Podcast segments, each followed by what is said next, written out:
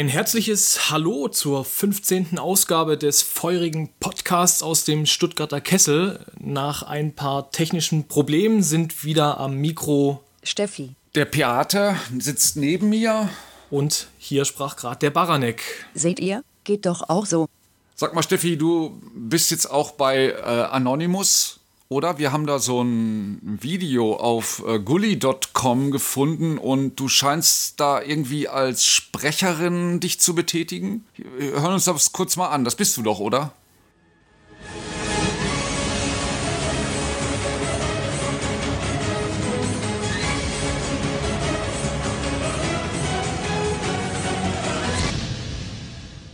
Sehr geehrte Bürger Deutschlands, wir sind Anonymous und möchten so viele Menschen wie möglich dazu bewegen, sich gegen die anstehende Vorratsdatenspeicherung in Deutschland zu wehren. Drückst du damit also jetzt deine Sympathie gegenüber Anonymous aus? Findest du die gut oder also ich muss ja sagen, das ist eher so ein bisschen eigenartig, was die dort veranstalten, oder? Naja, von dem Podcast hier allein kann ich leider nicht leben, da muss man sich schon noch anderweitig engagieren. Die hatten mich angefragt und das Honorar war ganz okay.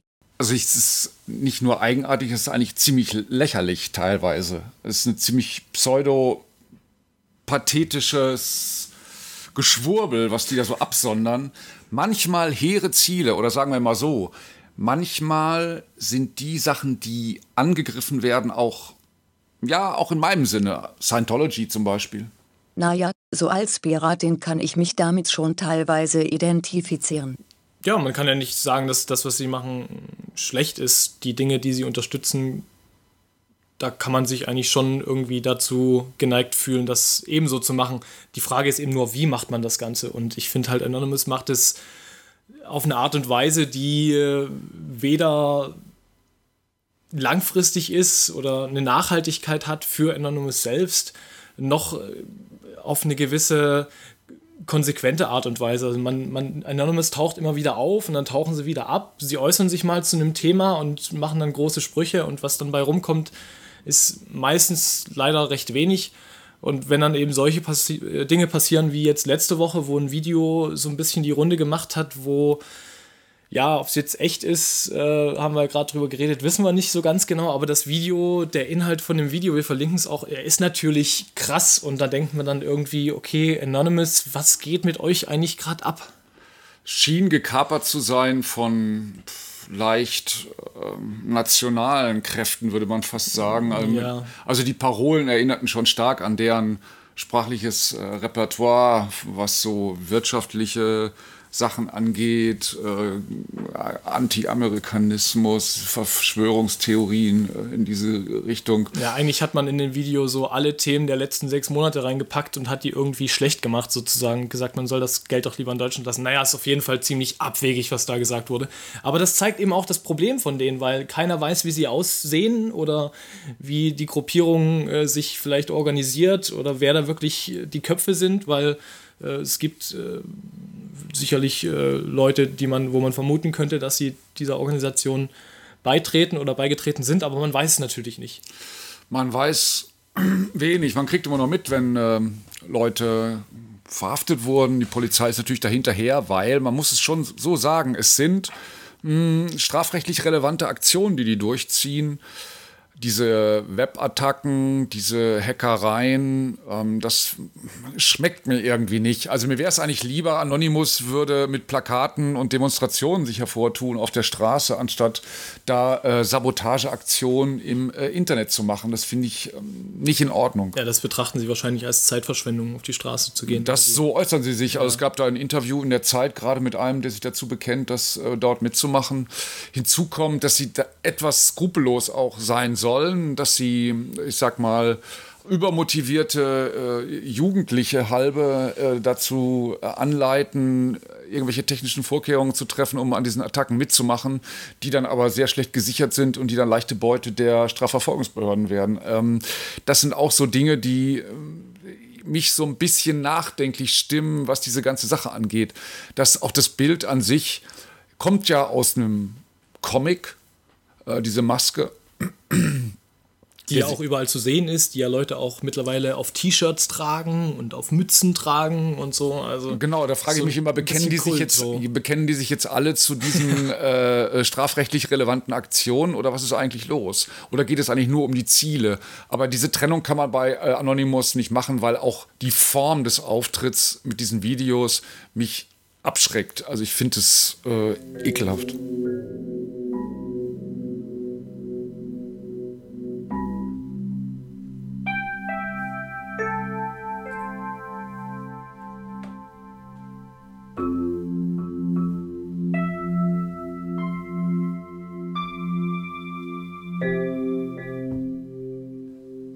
Was ist eigentlich der Wert eines Fotos?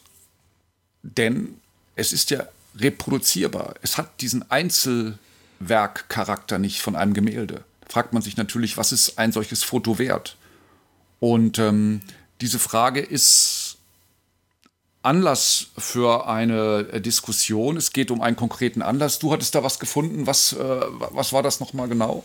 Ja, ich bin eher durch Zufall über Cindy Shermans Untitled Nummer 69 gestoßen. Das ist ein Foto, mit einer Größe von 60 mal 120 Zentimetern, also schon äh, ziemlich enorm das Bild. Und das wurde letztes Jahr ähm, versteigert bei Christie's und hat knapp 4 Millionen Dollar eingespielt. Ähm, und da kam dann so eine Diskussion los, die, ja, wie, warum würde man denn so viel dafür bezahlen? Also wie kann ein Foto, ein Abzug in dem äh, Sinne so viel wert sein, wenn man das Foto sieht? Es ist ja recht unspektakulär. Man sieht da eine Frau, ähm, die da liegt mit einem Pullover und sie selbst hat auch so ein bisschen Sonnenbrand. Also es ist eigentlich ein wirklich recht einfaches Foto. Ähm, und da eben die Frage, die viele Leute berechtigterweise stellen, warum ist ein Foto so viel wert? Ist das wegen dem Foto selbst? Ist das wegen dem, was man in das Foto hineininterpretiert? Ist es wegen dem, was das Foto repräsentiert? In dem Fall sagt man, dass Cindy Sherman so ein bisschen ähm, die, die Fotokunst wieder revolutioniert hat, sozusagen bei solchen Fotos, die muss man sehen wie äh, Gemälde. Also es sind auf jeden Fall nicht Fotos, die einen besonderen Wert haben, weil die Bildinformation, die da drauf ist, sag mal, äh, legendärer einziger Abzug von Abraham Lincoln, erstes Foto der Welt, solche Sachen, äh, sondern es geht äh, klar um ein künstlerisches äh, Statement. Das Problem ist eben nur, dass man denkt, Fotos lassen sich ja auch beliebig oft auch als äh, anfassbares Objekt beliebig oft reproduzieren. Bei Cindy Sherman ist es so, die hat es, oder da ist es so, dass wir insgesamt zehn Abzüge haben. Ähm, aber dann muss man, haben wir uns auch gefragt, ist das negativ, wurde das jetzt zerstört im Nachhinein, um es eben nicht mehr zu reproduzieren? Du bist jetzt auf einen interessanten Artikel gestoßen, wo genau das zum Problem geworden ist. Den finde ich leider nicht mehr. Irgendein Blog habe ich das gelesen, glaube ich, vor drei Tagen war es. Und da ging es darum, dass ein Käufer der ein, auch so einen Fotoabzug äh, von einem Fotografen gekauft hatte für ziemlich viel Geld. Es ging da auch um äh, mehrere hunderttausend oder sogar Millionen Dollar. Ich erinnere es nicht mehr so ganz genau. Und er hatte also, glaube ich, zehn Abzüge eines bestimmten Motivs gekauft. Und jetzt hat sich der Künstler entschlossen, quasi eine Neuauflage zu machen und die wird auch versteigert. Und jetzt verklagt also dieser Ehemann, dieser Käufer von, von damals, will also den Künstler verklagen, weil er sagt, dass seine Arbeiten durch diese Neuauflage entwertet wurden. Ist ja klar, ist ein ganz normaler Marktmechanismus. Sind auf einmal mehr auf dem Markt, eben nicht nur 10, sondern 20 Abzüge. Ähm, ja, und das ist natürlich ein, auch wieder so ein, so ein Ding, wo man denkt, okay, äh, die, die Einmaligkeit dieses Kunstwerks äh, ist nicht mehr gegeben und gibt ja noch andere bekanntere große Fotoabzüge. ja, man muss es so sagen. Das ist von diesem äh, Andreas Goski, Rhein 2. Wir haben das auch mal verlinkt. Genau, es ist ein äh, erstaunlicherweise oder erfreulicherweise ein deutscher Fotograf, der das äh, Foto gemacht hat. Das Foto ist allerdings nachbearbeitet, digital nachbearbeitet. Sogar das, genau. Ähm, also da ist natürlich schon was dran passiert, weil dieses Foto ist so, wie es äh, abgezogen wurde, existiert es nicht. Also es soll die, sozusagen die Wirklichkeit, die da drauf, genau, die es scheinbar hat. Genau, das ist ja auch so ein Spiel, ja. Richtig, richtig. Und er wollte damit so die moderne Geradlinigkeit der heut, heutigen Gesellschaft so ein bisschen darstellen. Und das ist eigentlich ganz interessant. Auch das Foto total unspektakulär, ja. Grün und grau. Aber riesig. Aber riesig, nämlich drei, drei Meter mal ein Meter ungefähr. nee, 185 mal 360 Zentimeter. Ah, okay. Also ein Riesenklopper, den kann man sich nicht einfach mal so die Wand, äh, an die Wand in der, in, im Wohnzimmer übers Sofa hängen. Da braucht man, da braucht man eine große Wand. Und lustigerweise, wie gesagt, sein Foto ist jetzt das teuerste Foto, das je versteigert wurde, mit einem Wert von insgesamt 4, äh, irgendwas Millionen. Genau, und die, äh, als davor hatte Cindy Sherman mit eben äh, Nummer 69, äh, 96 die Nummer 1. Und das Lustige ist, jetzt am 8. Mai wird ein zweiter Abzug von dem äh, Untitled Number 96 nochmal versteigert bei Christie's. Ähm, vielleicht will irgendjemand hier wieder den Rekord brechen und jetzt sind die Shermans zweiten Abzug sozusagen für noch mehr Geld versteigern angesichts ähm, der, der heutigen Entwicklung, also es geht ja auch Instagram, äh, Facebook, der große Deal, auf den wir jetzt nicht ganz Detail eingehen wollen, aber geht auch um Fotos, also um auch die Macht äh, von Fotos natürlich, von der extremen Attraktivität von Fotografie, die auch im Alltag durch diese ganzen Geräte eine ganz andere Dimension bekommen hat. Das spielt da auch rein. Ja, aber offensichtlich ist der Wert für einige Unternehmen hoch genug, nämlich 33, Sammler, 33 Dollar pro User hat Facebook gezahlt dafür. Aber klar, so, so Sammler, aber wie gesagt, das Problem Abzüge bei Fotos, bei digitalen Fotos ja so oder so. Da gibt es kein Unikat. Also das ist natürlich äh, unendlich fach vervielfältigt. Genau, man müsste dann quasi so ähm, sagen, jetzt wird die Datei gelöscht. Also als Performance wird dann ein, ein Ausdruck gemacht und dann wird die Datei gelöscht. Genau. Das könnte ein gutes Kunstkonzept sein übrigens. Ja, naja, meinst du? Ja. ja, aber ähm, wenn man das natürlich jetzt trotz alledem in Relation zu dem sieht, was jetzt ein äh, Gemälde, was wirklich gemalt ist, kostet, also da liegen wir ja in äh, ja, so zwischen 100 und 140 Millionen Dollar. Da ist natürlich so ein Foto, so ein Bild mit seinen 3, irgendwas oder 8 Millionen Dollar äh, dann wieder recht wenig wert. Also das muss man dann schon in Relation sehen. Ich kaufe Computerkunst, die ich sofort lösche. Kunst ist immer so anstrengend.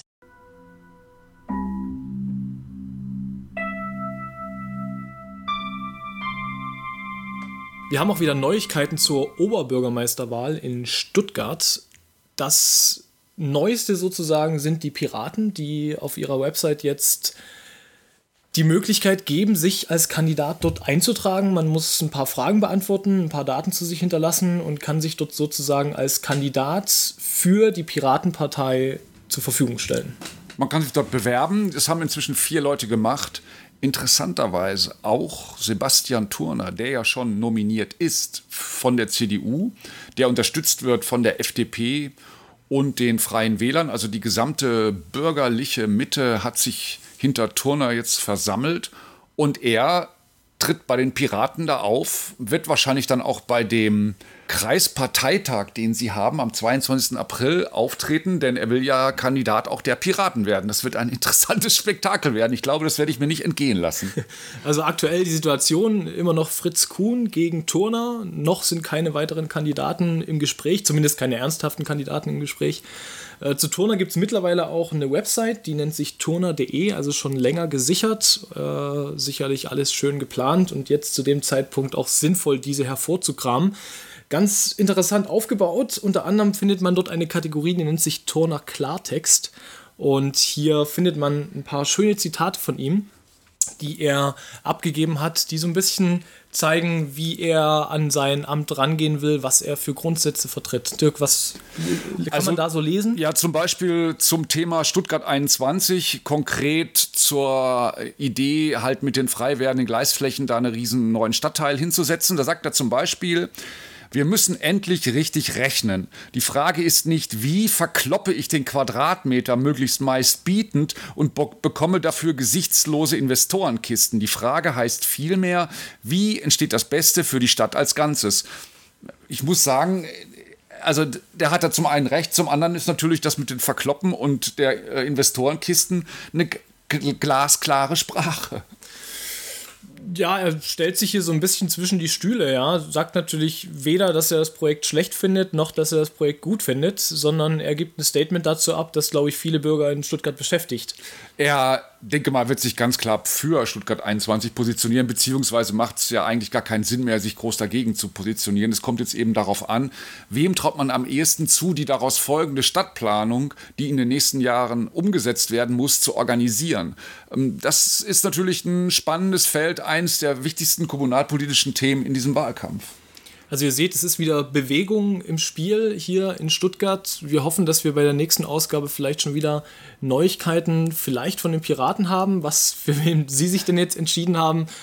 Äh, wenn hier kein weiterer Kandidat mit ins Boot kommt, denke ich mal, ist das eigentlich jetzt schon zu beantworten. Aber wir lassen uns überraschen, man weiß ja nie, was passiert. Die SPD hat immer noch nicht gesagt, wen sie eigentlich haben will. Es wird wirklich immer Hane Büchner, was die da veranstalten. Ja, weiblicher Kandidat irgendwie. Sollte es sein, aber wer es ist. Weiß man es nicht. Nein, sie kommen nicht, sie haben ihn nicht und sie sagen es nicht. Und es sind, es ist, wie die Stuttgarter Zeitung nennt, die kleinste Findungskommission der Welt, nämlich genau zwei Leute. Und das ist natürlich bei den Piraten schon mal wieder typisch. Da kann sich halt jeder bewerben, der möchte. Klar, die drei, die sich neben Turner beworben haben, sind natürlich chancenlos und letztendlich auch irre. Aber was soll's? Äh, die Frage ist, kann so ein Verfahren auch für andere gelten? Hätte die SPD einfach öffentlich sagen sollen, hier kann sich jetzt jeder vorstellen und bewerben und wir nehmen ein. Ich meine, wer macht das? Also äh, Turner hat natürlich gut reden, dass er sich da öffentlich präsentiert, weil er ist ja schon nominiert. Er hat ja schon seine Truppen sozusagen hinter sich versammelt und es geht jetzt nur noch um eine Ausweitung des Spektrums. Auf jeden Fall ist es wirklich eine lebendige Geschichte, einer der spannendsten Wahlkämpfe dieses Jahres hier im Baden-Württemberg und wir bleiben dran. Naja, die Kandidaten überzeugen mich ja alle nicht. Wollt ihr euch nicht bei den Piraten bewerben? Das ist eigentlich eine gute Idee. Müsste man sich mal überlegen, ob das überhaupt geht. Eine Doppelkandidatur. Doppelkandidatur in Stuttgart. Baranek und Renger. Gäbe natürlich die Gemeindeordnung nicht her. Aber ist ja eh ein sauanstrengender Job. Deswegen könnte man sich sogar wirklich überlegen, das vielleicht mal anzubringen. So zwei Oberbürgermeister, die sich den Job teilen ich meine, es ist so oder so kein 9-to-5-Job, sondern. Ich glaube allerdings, es wird schon daran scheitern, dass es quotiert sein muss. also, Steffi, du musst leider müssen wir uns eine, eine, eine Dreierbewerbung ausdenken. Jeder könnte, stell dir mal vor, ich würde eine Dreierbewerbung machen mit Steffi und jeder würde einen halben Tag arbeiten. Das wäre ja also für den Einzelnen total wenig, aber für die fürs Gesamtheit äh, wäre es natürlich enorm viel. Und das Geld, also das reicht auch für drei Familien. Ja, Steffi braucht ja nicht so viel, da können wir uns ein bisschen mehr Nee, Steffi ist ja Single in ihrer ja, Einzimmerwohnung. Steffi verdient mit Anon Anonymous ihr Geld. Genau, hier Nebenjobs und so, das geht natürlich dann natürlich, ja, das geht ja auch noch. Natürlich, ja, warum nicht? Wir, warum nicht? Eigene nicht Projekte. Schlimm. Und für die Work-Life-Balance wäre es natürlich toll. Perfekt, kannst ein bisschen Garten Man hätte drei entspannte Oberbürgermeister muss man halt dann sich immer überlegen, wer zu welchen Themen sich natürlich fokussiert. Auch, dann, genau, äh, also wäre noch eine enorme Spezialisierung möglich. Also Piraten überlegt's und macht, macht nicht nur Kandidaturen, sondern macht auch so Dreier-Kandidaturen. Lasst es einfach mal zu. Genau, lasst es einfach mal drauf ankommen. Vielleicht gibt es ja dadurch enorme Veränderungen so, in Stuttgart. Weil ist Stuttgart so begeistert, dass. Ja sie uns doch als Oberbürgermeister. Ja, die, wir, wir drei sagen dann, okay, wir, wir stellen Steffi eigentlich auf und Steffi wird dann gewählt und kann dann aber uns zwei noch reinholen. Machst du doch, Steffi, oder? Das muss ich mir noch genauer überlegen. Die Information, die nie Mensch interessiert. Unter der Überschrift Baustopp für Bushidos Villa meldet stern.de Bereits in ein paar Monaten wollte er einziehen, doch aus dem Umzug wird vorerst nichts. Für die Villa des Rappers Bushido in Kleinmachnow südlich von Berlin ist ein Baustopp erlassen worden. Gegen Bushido gebe es ein Bußgeldverfahren, weil auf dem Gelände ein denkmalgeschütztes Tor abgerissen wurde. So ein ungehobelter Kerl. Da habe ich auch nichts anderes erwartet. Somit wären wir mal wieder am Ende dieses bemühten Podcasts angelangt. Wir wünschen euch daher eine prima Restwoche. Rock on!